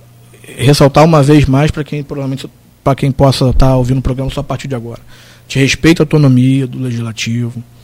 É, a gente respeita o poder do presidente de pautar os projetos é, quando ele achar que é mais conveniente do ponto de vista político, mas, mas, tá mas do, do, ponto, do, do, ponto de vista do executivo, o executivo não vai retroceder nas pautas, não vai retirar as pautas, nem vai trabalhar junto à base para retirar os projetos de pauta. Porque do nosso ponto de vista eles precisam ser votados agora, esse ano, pela urgência dos problemas que nós vivemos e da importância que esses projetos representam para isso. É, agora, é, a Câmara vai ter autonomia dela para decidir, da mesma forma que o Poder Executivo também tem a autonomia dele para, na eventualidade dos projetos não serem aprovados, adotar as medidas, quer seja no campo administrativo, quer seja no campo no, no, no ponto de vista político, que achar mais conveniente, aí o prefeito vai fazer análise, tanto administrativa quanto política, para verificar, a partir de uma eventual não aprovação, quais as medidas que ele vai adotar nos dois campos, no político e no administrativo. Do ponto de vista administrativo, certamente vão ter que ser medidas ainda mais duras é, e não há mágica, não há milagre ser feito. Se, se, as medidas não forem aprovadas, fatalmente nós continuaremos tendo problema para pagar o hospital controlizado, para pagar a RPA, para pagar a DAS, para pagar outros diversos serviços. É, e cortes mais duros podem ser adotados. E do ponto de vista político, é natural, em qualquer democracia, que os arranjos políticos se alterem de acordo com o, o encaminhamento que se dê é, no Poder Legislativo. Isso não acontece só em Campos, não só no Rio, no Brasil. É, a gente viu agora ali o Reino Unido, o, o primeiro-ministro pautar uma, é, é, convocar uma nova eleição para poder reforçar a sua, a sua suas possibilidades políticas ali, o seu campo de apoio na. na e está tendo que fazer lobby pessoalmente na cidade onde o Labour Party é a né, maioria. Na Câmara e conseguiu, pedir... e conseguiu agora formar uma maioria mais. conservador, né? Labour né? Party é o, é o, trabalhista. Isso. E conseguiu ter uma maioria mais ampla, mais ampla do que tá tinha antes. Que ir pessoalmente nos redutos do Partido Trabalhista para poder fazer lobby corpo a corpo. Né? Então, quando se fala, ah, porque vai tirar o cargo do vereador e a teta, eu não sei o quê. Assim, é natural e é que aconteçam alterações na política de acordo com os acontecimentos é, do cotidiano ali da Câmara. Então, ah, o prefeito, se os projetos não forem aprovados, provavelmente vai fazer alterações do ponto de vista político na, na, na sua base. É natural que isso aconteça. Né? É natural que isso aconteça. Não, é, que, que, quem, quem lida com mais com essa coisa da base é, acha, assim, eu acho que os motivos não são os desejáveis para ninguém. Mas que estaria na hora, até pela proximidade do ano eleitoral, estaria na hora mesmo de fazer essa depuração. Quem tá, quem não tá, né? É, talvez se antecipe o que poderia acontecer ali em março, Na verdade, quando os vereadores precisam, quando os, os candidatos em, na sua integral vão ter que definir em quais partidos vão concorrer à eleição de tem 2020. outra coisa também, quer dizer, vai mudar de partido? Vai para qual partido? Qual é a nominata? Nada. Vai ter qual espaço na, na- na- na- nessa coligação? Nessa É- coligação. Você vai lá para dar voto para outro, para eleger outro? Isso é. E é natural também que se dê uma prioridade de atenção, de atendimento àqueles que votam as pautas do governo, que, que são favoráveis a- às pautas do governo. É, não dá para esperar o mesmo tratamento para quem é, segue a- o alinhamento do, do governo, as posições do governo e de quem não segue. É natural que, os tratamento, que o tratamento seja diferente. Marco, quer fazer uma pergunta. Marco, queria fazer uma pergunta. Não ia só colocar o que uma, na verdade, uma dúvida do, do Carlos Maurício. Tem várias aqui, É, né? é, tem vários. Ele fala sobre é, se todos os, os, os trabalhadores de terceirizados ou, ou RPAs, se todos esses servidores recebem e só recebem ou trabalham também. Se existe Como? a consciência de que existem profissionais ou servidores que não estão gerando. Você entende? Não, é, é- é óbvio que, que existe isso, não só entre os, entre os estatutários, entre os concursados, entre os comissionados, entre os RPAs. Os RPAs e os comissionados, quando se identifica esse problema, é muito mais fácil que você pode simplesmente fazer Sim, o desligamento. Claro.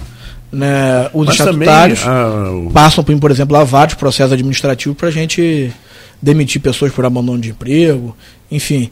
É, isso existe em qualquer profissão, em qualquer área, em qualquer setor, aqueles que não querem é, cumprir com suas obrigações e, naturalmente, isso vai sendo identificado, vai sendo trocado. Olha só, é, tem várias intervenções aqui, eu vou ler todos, mas não, não vou te repassar todos, senão a gente não vai, gente não vai conseguir concluir o programa. Carlos Júnior Maurício, tem que, diminuir, tem que diminuir o número de RPAs e DAS para colocar o 13 terceiro e outras coisas em dia. Ângela. Eita. Ângela. Ângela Cesário, bom dia. Qual a previsão para pagamento dos RPAs? Tem previsão? Essa rapidinho? Depende muito do, do que vai acontecer com a decisão 13 terceiro. Roberto Campos, gastar 5 milhões de publicidade é essencial também? Nós não gastamos 5 milhões de publicidade. Essa é uma informação equivocada. Vamos lá, esse pinga-fogo. É, Ângela Cesária, 50% de setembro, outubro, novembro em aberto, está falando dos RPAs. É, Luiz, o, Luiz, o Luiz Mauro Macabu Pacheco, Prefeitura de São João da Barra, com a sua prefeita Carla Machado, está em dia com os salários e com todos. Os servidores. Pagou adiantado 13 terceiro, uma gestão competente. Comentário? A Carla realmente é uma excelente gestora, não há dúvida disso, mas não dá para comparar a situação de São João da Barra com a situação de Campos, são situações completamente diferentes. Lá o não teve venda do futuro e afins, nem a folha desse tamanho toda que é aqui em Campos. Roberto Campos de novo, a folha dos RPAs é pequena em comparação com os servidores. O problema é que quem faz serviço de fato são os RPAs e os, e- e os terceirizados. Muitos servidores só recebem. Comentário? É, não concordo com assim, tem a grande maioria dos servidores trabalha e trabalha muito. Luiz Mauro Macabu Pacheco, cidadão que tem direito que tem o direito e dever de fiscalizar seus representantes deve estar atento às promessas de campanha. Nem sempre dá para cumprir todas as promessas de campanha se o cenário financeiro também não se cumpre ao longo do, do período do mandato. Carlos Júnior Maurício está tentando diminuir a máquina, mais de 100 concursados de CZ e o número era só de 100 agentes. Isso gera mais gastos públicos no cofre da, prefeitura. Essa informação também é equivocada. Não, tem só 100 não tinham só 100 agentes contratados, tem mais de 300. E a gente está fazendo simplesmente a troca dos concursados, pelo, dos temporários pelos concursados, conforme determinou o Tribunal de Contas. Ricardo Avelino, Grande Avel, a Câmara deve assumir o protagonismo e buscar protagonismo ante as questões que se arrastam e o Executivo não consegue solucionar. É, eu acho que a Câmara também tem um papel importantíssimo. né, o, o prefeito Rafael Diniz, o executivo, enfim, não vai resolver sozinho os problemas do município. É, a Câmara é um importante parceiro, até porque é um poder constituído, dentre outras coisas, justamente para isso. Os outros são variações do mesmo tema. É, a, gente, a, gente, vai receber aqui, amanhã, a gente vai receber aqui, e que já acusa a Folha de ser a, a, a Folha de ser Fly FM. a gente vai. A gente vai. O que seria bom, né? Se fosse. Até porque Poxa. a fase está boa. É. Mas enfim, é, é, a gente vai trazer aqui amanhã para discutir. Não sei se a Arnaldo vai vir, depende aí de. Eu acho que vou ter que ir a, a, a São João amanhã. É. É nada não. Flamengo, tá saindo flamenguista meio, meio desnaturado. Olha, depois de dança aí na terça-feira. É ruim, tá? Essa é a última né? chance. Não, vamos pensar nisso. Não, tem que pensar em todas as possibilidades, é. pô. Mas vamos trazer aqui amanhã um, um Vascaíno e um Botafoguense. Vou trazer o, o Cristiano Miller, Vascaíno, é, e o Carlos Alexandre Azevedo Campos, do, também, dois colegas de Zé da área do direito. E hoje você trouxe um Vascaíno também, então o Vasco está com moral hoje aqui. Eu sou Vascaíno também. Ah, cara, triste. Pensei, pensei que fosse por causa da situação do município, por causa do Vasco. tá vendo? Mas enfim, é, e na quarta-feira vamos trazer. Quer dizer, a depressão não é só por conta de ressaca, não, hein? É. Tem outras depressões. Eu, por exemplo, em termos de futebol, eu estou profundamente deprimido. Mas enfim, é, o Vasco perdeu o Luxemburgo, foi para o Palmeiras, mas enfim. É... Mas na quarta-feira vamos trazer aqui o presidente do Sindicato dos Hospitais do, do Norte Fluminense, Federico Paz, e o presidente do CIMEC, Sindicatos Médicos de Campos, José Roberto Crespo, até para fazer o contraponto aqui com tudo que quiser estar tá dizendo. Uhum. E falamos, Zé, pouco sobre esses dois assuntos. Citamos e falamos pouco. Queria que você Fe... eu, eu queria fechar com a entrevista dos reitores, devia ter falado do início. Então, aí, penúltima bola aí. É, é... Não, ótimo. São dois projetos que, tão, que estão na Câmara e que vem tendo aí uma certa resistência, sobretudo parte dos hospitais. Que é o projeto que faz a reformulação do Conselho Municipal de Saúde e o projeto que cria regras de transparência para os hospitais contratualizados. Vou começar por isso da transparência Assim, disse que de certa forma até me espantou é, o porquê da, né, da, da, da, preocupação dos hospitais com o projeto. O projeto não diz que o município não vai pagar mais complementação municipal, não diz nada disso. O projeto apenas diz que, para continuar recebendo a complementação municipal, os hospitais precisam cumprir normas de transparência precisam colocar, criar um site, a maioria, salvo engano, tem. É, incluir nesse site informações sobre a diretoria, quanto se paga aos funcionários e aos diretores, é, os, os, contratos celebrados, é, a discriminação detalhada das receitas e das despesas, as dívidas que eles possuem, enfim, cria as regras de compliance, assim, precisam criar programa de integridade. integridade para evitar problemas internos ali, sobretudo na, até na relação com o próprio poder público municipal ou com outros poderes. É, o que vem acontecendo aí, é, o governo federal já baixou inclusive um decreto sobre isso que nós utilizamos como base para realizar o projeto. Então, eu não consigo vislumbrar o que há de ruim num projeto que apenas cria regras de transparência para esses hospitais.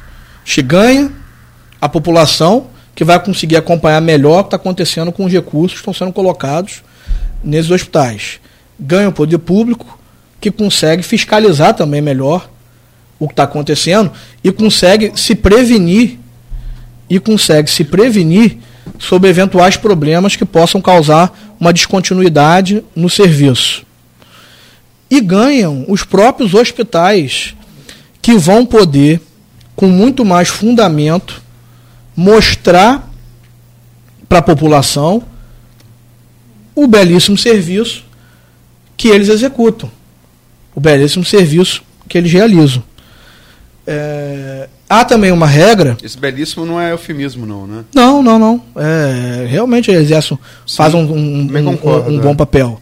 É, o fato de eventualmente estar tendo um conflito ou outro na relação não, não me permite desconsiderar o trabalho bem feito que é realizado. Não, eu estou vivo por conta do serviço que eles fazem. É? É, até porque eu conheço, em Santa algumas Casa unidades, na Santa é, Casa, eu é, conheço é, é.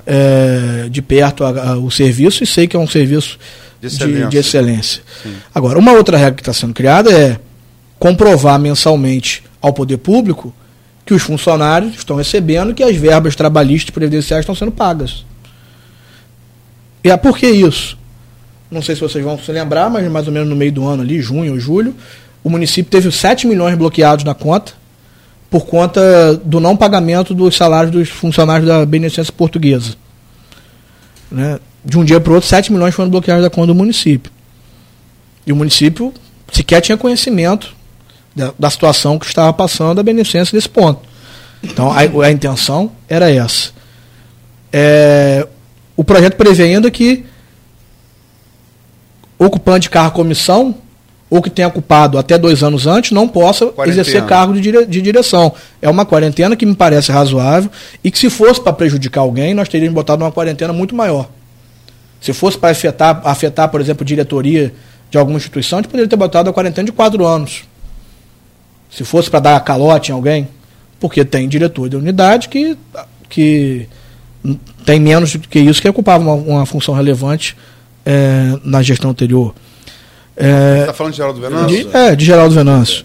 Enfim, e, e tem uma outra disposição que é quem tiver enquadrado na, na ficha limpa também não pode ser parte da direção do hospital, porque o poder público não pode aportar a quantidade de recursos que aporta no- nos hospitais para eventualmente ter alguém lá condenado eh, com alguma restrição daquela da ficha limpa.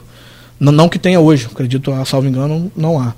Então, assim, eu não consigo conceber o que há de ruim nesse projeto que cause tanto incômodo eh, a alguns representantes dos hospitais. Se o problema é com relação aos prazos para cumprimento dessas obrigações, isso é plenamente possível de ser discutido e pode ser objeto de emenda na Câmara. Ah, 120 dias para aumentar o portal de transparência é pouco, eu preciso de mais. Tudo bem, se altere o projeto nesse ponto. 180 dias para criar um, o, o programa de compliance é pouco, então, se altere o prazo, se possa dilatar um pouco, mas eu acho que é necessário que toda a população saiba o que está acontecendo com, com o recurso público, porque esses hospitais são hospitais privados, mas como eles mesmos ressaltam, né? né, são, são filantrópicos, né, mas, mas são Sim, entidades sim, privadas, sim. e como eles bem ressaltam, eles vivem Fala quase que exclusivamente de recursos públicos tese não visam lucro. Né? quer seja federais, quer sejam estaduais, ou quer seja municipais. Vivem basicamente de recursos públicos.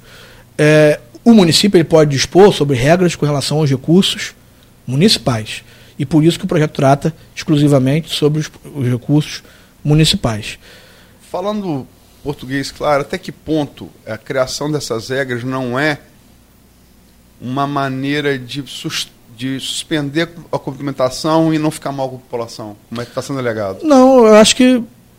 Primeiro que É, nem é- tem essa previsão no, no projeto. É, tipo assim, se você não, não montar o portão de transparência, se você tiver um diretor que não cumpra a quarentena, tiver um diretor na lei, de- na lei de ficha suja, perdão, na lei de ficha suja, ficha suja que esteja enquadrada na lei de ficha limpa, você não tiver instalado regras de compliance, você deixa de receber a complementa- a complementação? em caso extremo, depois de notificado e não resolver os problemas, em casos extremos, pode deixar de receber. Porque é, essa é a alegação dos E, e- hospitais. e por qual motivo? E, e- um dos motivos pelos quais se está vinculando essa questão é já existe uma lei municipal que determina que os hospitais têm um portal de transparência e aí é preciso né, reconhecer quem, elabor, quem apresentou o projeto, independente de gostos pessoais ou não. É uma lei do Dr. Edson Batista, quanto era lá Que é médico. que é médico, e, e os hospitais não cumprem. Basta entrar nos sites e verificar se O- cumpre. O Rosinha também tentou enquadrar os hospitais e médicos e, e perdeu nas duas vezes, né? Ela também tentou. Ela Aliás, também é a categoria que... né? mas, mas nós não podemos deixar de tentar com receio eh, das reações. Aí teve essa nossa casa foi no governo Rosinha, Né? só para citar um caso. Né? Eu- assim, não Que dá teve para. participação ativa naquele processo, Teve, teve. entendeu? Né? Então, assim, é um projeto, na minha visão, é simples. Se o Poder Executivo Municipal tem que ter um portal de transparência, se o Estado tem, se a União tem, porque os hospitais que vivem basicamente de recursos públicos também não podem ter. Eu acho que não foge da razoabilidade, não tem intuito nenhum de não pagar, a não ser que os hospitais não queiram cumprir.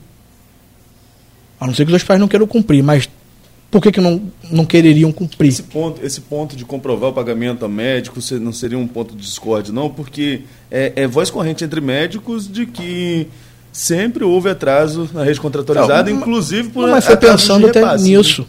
Porque o, o próprio, presi... ovo da galinha, né? o próprio isso, presidente isso. do sindicato, que vai estar aqui aí na quarta-feira, né, o quinta, na, na quarta, quarta, quarta, quarta né, o Zé Roberto, já foi inúmeras vezes até o prefeito pedir para que o pagamento dos médicos fosse feito diretamente aos médicos. Uhum.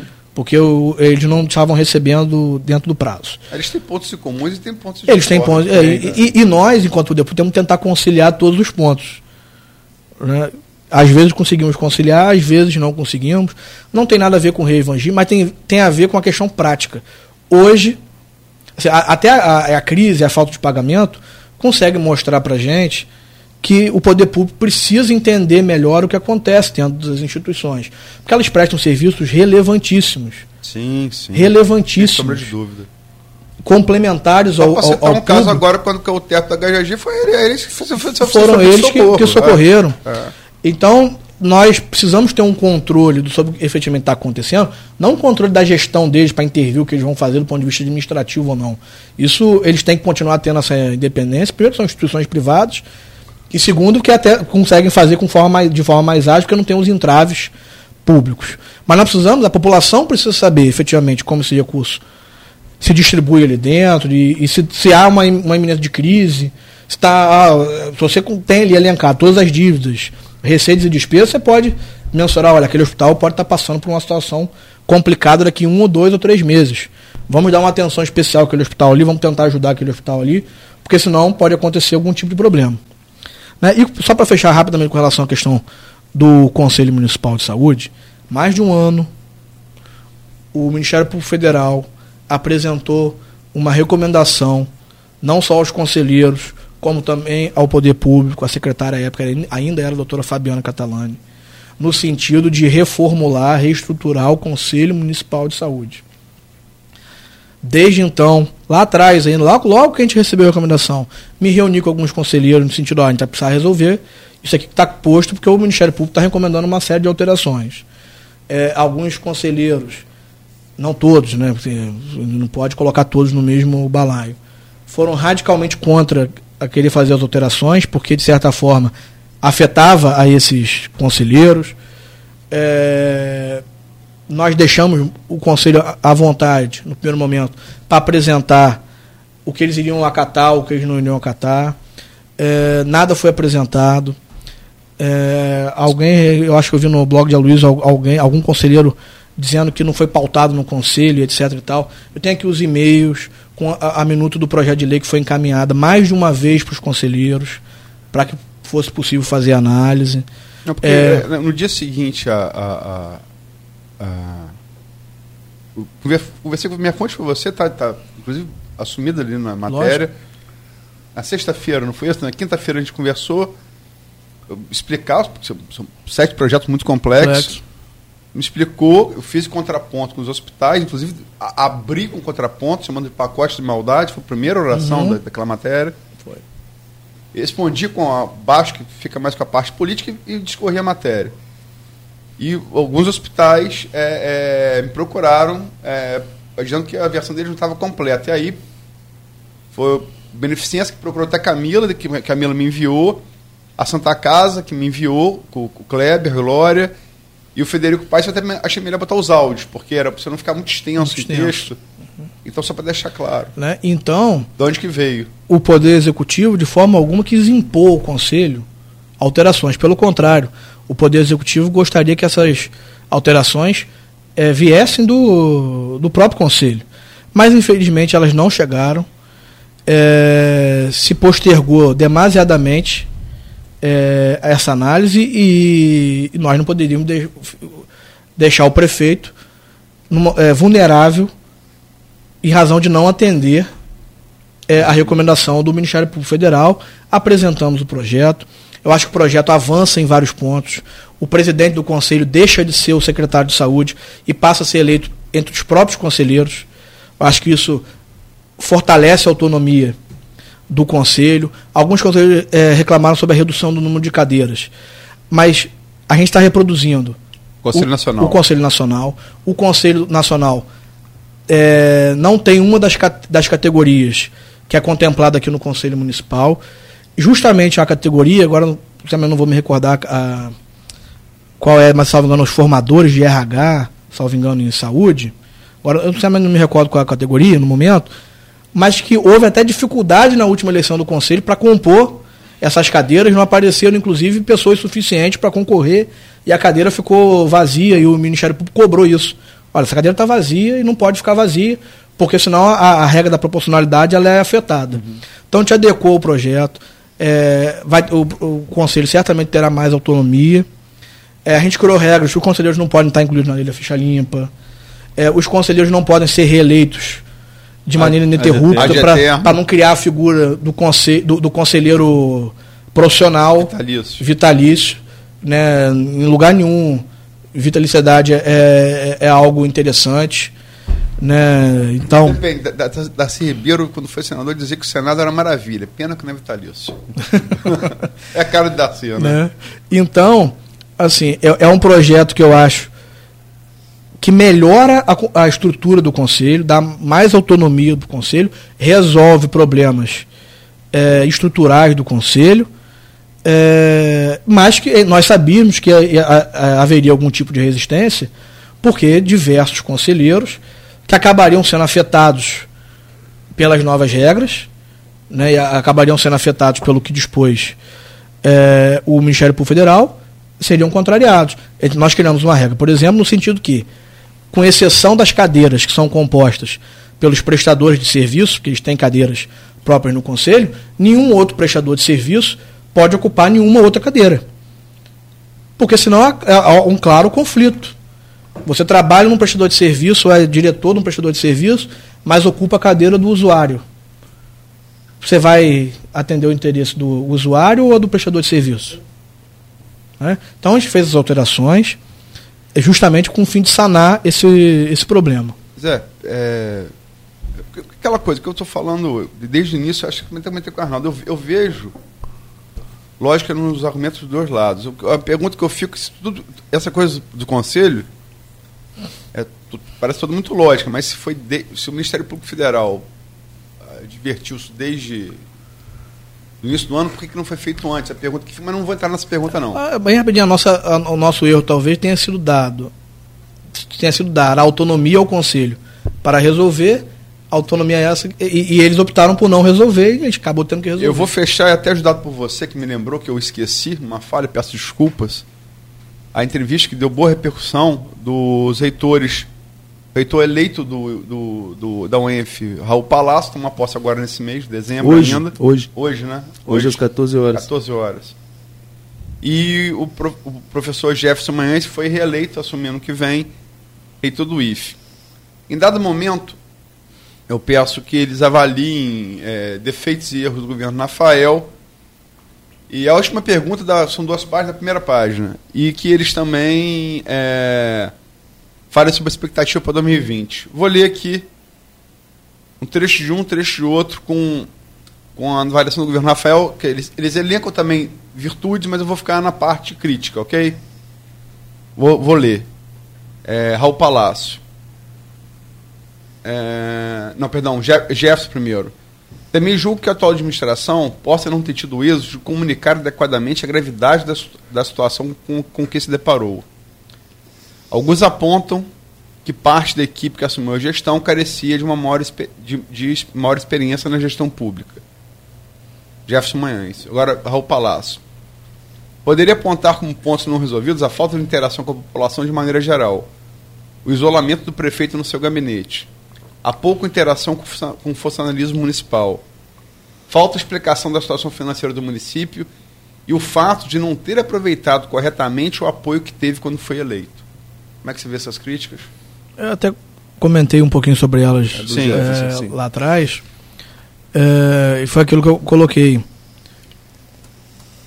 pode ser que efetivamente a gente tenha tido dificuldade. Pode ser não, a gente teve efetivamente dificuldade para comunicar a população, para externar à população efetivamente a crise que, a, que o município vive, mas como eu coloquei também, é, parte da sociedade também não quer acreditar que isso esteja é, acontecendo, não por, por má fé ou nada do tipo, não, é porque tipo, até um certo inconformismo com o fato disso estar, estar acontecendo.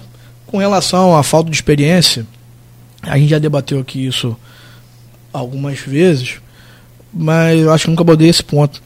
É, eu acho que em campos não há, dependendo da idade, quem tenha tido a experiência que nós estamos vivendo agora. Ninguém passou por isso.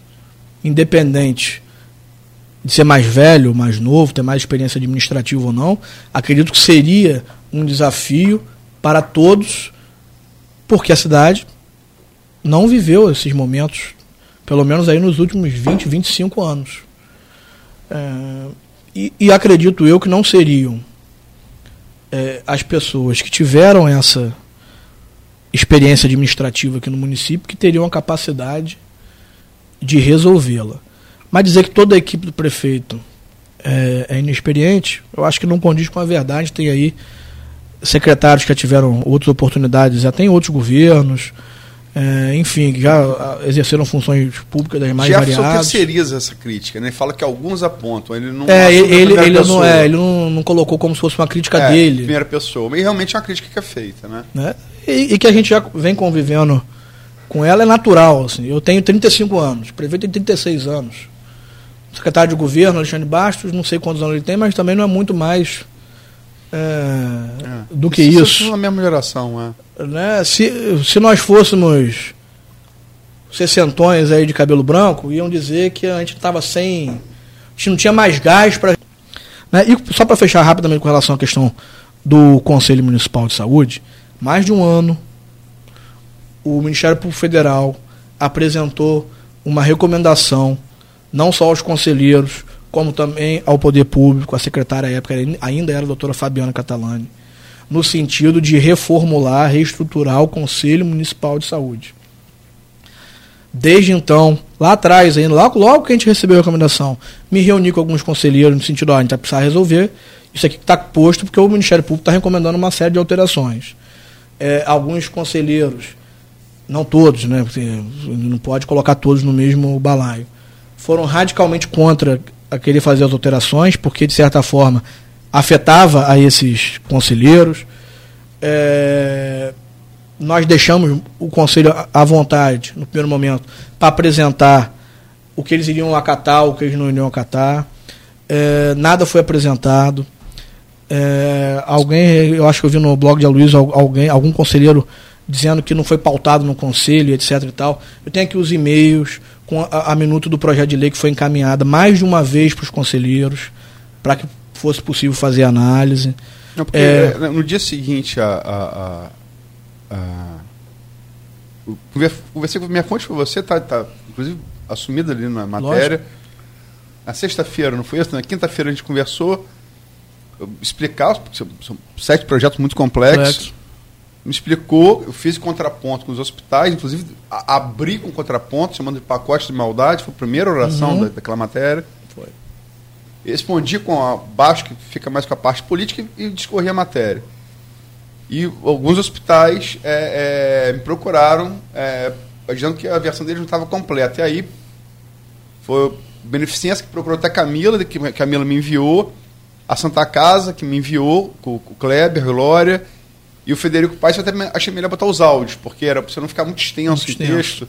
Uhum. Então, só para deixar claro. Né? Então. De onde que veio? O Poder Executivo, de forma alguma, quis impor ao Conselho alterações. Pelo contrário, o Poder Executivo gostaria que essas alterações é, viessem do, do próprio Conselho.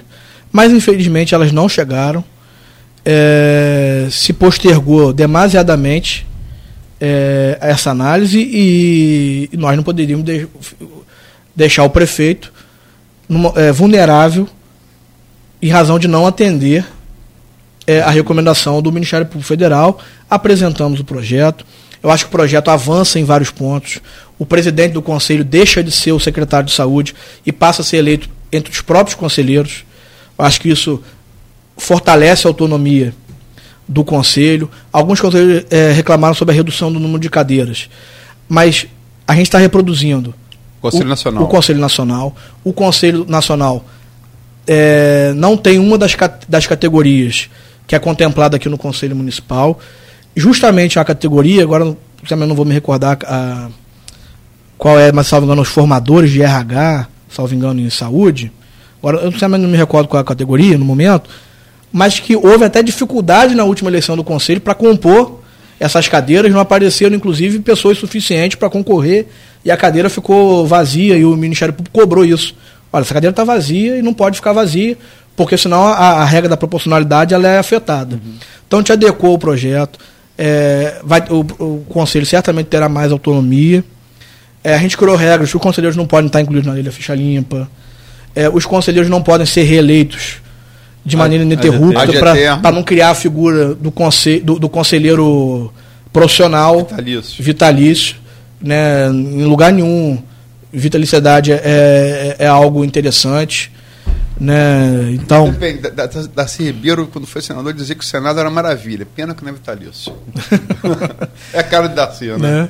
Então, assim, é, é, um projeto que eu acho que melhora a, a estrutura do Conselho, dá mais autonomia do Conselho, resolve problemas é, estruturais do Conselho é, mas que nós sabíamos que haveria algum tipo de resistência, porque diversos conselheiros que acabariam sendo afetados pelas novas regras, né, acabariam sendo afetados pelo que dispôs é, o Ministério Público Federal, seriam contrariados. Nós criamos uma regra, por exemplo, no sentido que, com exceção das cadeiras que são compostas pelos prestadores de serviço, que eles têm cadeiras próprias no Conselho, nenhum outro prestador de serviço pode ocupar nenhuma outra cadeira. Porque senão há um claro conflito. Você trabalha num prestador de serviço, é diretor de um prestador de serviço, mas ocupa a cadeira do usuário. Você vai atender o interesse do usuário ou do prestador de serviço? Né? Então a gente fez as alterações justamente com o fim de sanar esse, esse problema. Zé, é, aquela coisa que eu estou falando desde o início, acho que também tem com o Arnaldo. Eu, eu vejo lógica nos argumentos dos dois lados. A pergunta que eu fico, tudo, essa coisa do conselho, é, parece tudo muito lógica, mas se, foi de, se o Ministério Público Federal uh, advertiu isso desde o início do ano, por que, que não foi feito antes? A pergunta que mas não vou entrar nessa pergunta não. Ah, bem rapidinho, a nossa, a, o nosso erro talvez tenha sido dado, tenha sido dar autonomia ao Conselho para resolver autonomia é essa. E, e, eles optaram por não resolver e a gente acabou tendo que resolver. Eu vou fechar e até ajudado por você, que me lembrou que eu esqueci, uma falha, peço desculpas. A entrevista que deu boa repercussão dos reitores, reitor eleito do, do, do da UENF, Raul Palácio, uma posse agora nesse mês, dezembro hoje, ainda. Hoje. Hoje, né? Hoje, hoje às 14 horas. 14 horas. E o, pro, o professor Jefferson Manhães foi reeleito, assumindo que vem, reitor do IFE. Em dado momento, eu peço que eles avaliem é, defeitos e erros do governo Rafael. E a última pergunta da, são duas páginas da primeira página. E que eles também é, falem sobre a expectativa para 2020. Vou ler aqui um trecho de um, um trecho de outro, com, com a avaliação do governo Rafael, que eles, eles elencam também virtudes, mas eu vou ficar na parte crítica, ok? Vou, vou ler. É, Raul Palácio.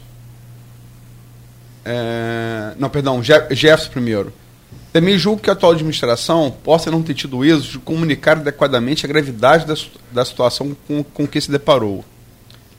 Alguns apontam que parte da equipe que assumiu a gestão carecia de uma maior, de, de maior experiência na gestão pública. Jefferson Manhães. Agora, Raul Palácio. Poderia apontar como pontos não resolvidos a falta de interação com a população de maneira geral, o isolamento do prefeito no seu gabinete, a pouca interação com o funcionalismo municipal, falta explicação da situação financeira do município e o fato de não ter aproveitado corretamente o apoio que teve quando foi eleito. Como é que você vê essas críticas? Eu até comentei um pouquinho sobre elas sim, é, sim. lá atrás. É, foi aquilo que eu coloquei. Pode ser que efetivamente a gente tenha tido dificuldade. Pode ser não, a gente teve efetivamente dificuldade para comunicar a população, para externar à população efetivamente a crise que, a, que o município vive, mas como eu coloquei também, é, parte da sociedade também não quer acreditar que isso esteja é, acontecendo, não por, por má fé ou nada do tipo, não, é porque tipo, até um certo inconformismo com o fato disso estar, estar acontecendo. Com relação à falta de experiência, a gente já debateu aqui isso algumas vezes, mas eu acho que nunca abordei esse ponto. É, eu acho que em campos não há, dependendo da idade, quem tenha tido a experiência que nós estamos vivendo agora. Ninguém passou por isso. Independente de ser mais velho, mais novo, ter mais experiência administrativa ou não, acredito que seria um desafio para todos, porque a cidade não viveu esses momentos, pelo menos aí nos últimos 20, 25 anos. É, e, e, acredito eu que não seriam é, as pessoas que tiveram essa experiência administrativa aqui no município que teriam a capacidade de resolvê-la. Mas dizer que toda a equipe do prefeito é, é, inexperiente, eu acho que não condiz com a verdade. Tem aí secretários que já tiveram outras oportunidades, já tem outros governos, é, enfim, já exerceram funções públicas das mais Jefferson variadas. terceiriza essa crítica, né? Fala que alguns apontam, ele não é, ele, ele, ele não, é, ele não, não, colocou como se fosse uma crítica é, dele. primeira pessoa, mas realmente é uma crítica que é feita, né? né? E, e, que a gente já vem convivendo com ela é natural, assim. Eu tenho 35 anos, o prefeito tem 36 anos. O secretário de governo, Alexandre Bastos, não sei quantos anos ele tem, mas também não é muito mais é, é. do que isso. Isso é a mesma geração, é. Né? Se, se nós fôssemos sessentões aí de cabelo branco, iam dizer que a gente estava sem. A gente não tinha mais gás para resolver os problemas da cidade. Como nós somos novos, aí aponta que os problemas são de inexperiência. É, quem tivesse ali enfrentando esse problema, de certa forma, ia ser criticado é, pelas medidas que ia adotar. É natural que isso aconteça. Né? E em relação a 2020, eles falam aqui é, é, Jefferson, fico feliz em ver uma diversidade de nomes se colocando para o próximo pleito municipal. Torço para que seja um debate maduro e que as soluções fáceis e fantasiosas não tenham espaço. Falamos aqui sobre algumas delas. Falar que dá para manter o quadro e cheque cidadão não, e, passagem e, real. E... Isso, isso é tirar o eleitor de idiota tudo que eleitor não é. Né? Vamos lá, e, e, e, Raul, em relação à eleição, acho que vai ser muito acirrada. Não existem alternativas milagrosas. E falam mas a mesma coisa com palavras diferentes. Né? Eu acho, sim, muito embora nós sejamos criticados pela questão da comunicação do problema, eu acho que aos poucos, aos poucos, a sociedade vem absorvendo o fato de que a situação financeira do município é grave e que não há solução fácil para o problema. Isso é independente de falar do que aconteceu no passado, enfim. O presente é de difícil solução. Eu acho que, sobretudo os formadores de opinião, né, começam a absorver. É, uns já absorveram há mais tempo, outros vêm absorvendo agora. É, o fato de que, se a cidade não se reunir em torno de um debate sobre o que efetivamente precisa ser feito para resolver os problemas que estão sendo vividos hoje, não vai haver solução. Não vai ser o poder público municipal sozinho, o executivo sozinho que vai resolver, não vai ser o legislativo sozinho que vai resolver, não vai ser é, entidades de classe aí sozinhas é, que vão resolver parte de um trabalho em conjunto, mas parte primeiro da necessidade de todos compreenderem, todos compreenderem que o cenário mudou e que as medidas precisam ser adotadas. Enquanto, e aí tem algum, algumas pessoas que ainda insistem nisso, esse, essa conversa fiada de que Ah, é, é facinho resolver, eu vou botar ali passagem real, vou fazer não sei o que, vou fazer não sei o que lá. Enquanto todos entendem. Isso, inclusive, é uma fé. Né? Né? Enquanto alguns acharem, ficaram no discurso vazio, de que com uma folha de 1 bilhão e 100 dá para manter a máquina com 1 bilhão e 800, e a gente não chegar à conclusão que a gente precisa avançar nos pontos, não vai haver solução. E aí não vai ser por culpa do prefeito Rafael Diniz, nem por culpa do próximo, se continuar sendo o prefeito Rafael Diniz ou se for um outro prefeito, a gente vai passar por dificuldade durante muito mais tempo, enquanto a gente não chegar à conclusão que precisa trabalhar junto para resolver as questões. É, por isso eu coloco, o executivo, por mais duro que seja, vem tentando exercer essa função e adotar as medidas. Podem estar fora do tempo ou, ou, ou não, podem estar certas as medidas ou não, podem ter outros que eventualmente funcionariam melhor, mas eu acho que a Câmara vai compreender também a importância do seu papel nisso.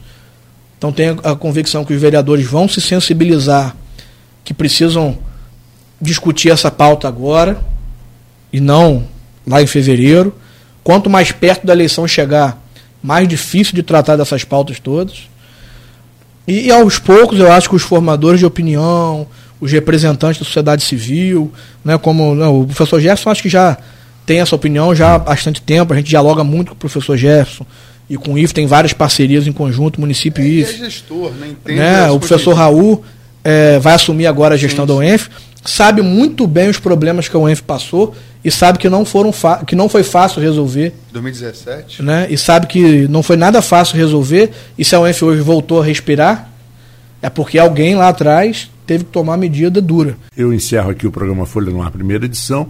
Voltamos amanhã a partir das 7 horas da manhã. Continue conosco na Folha FM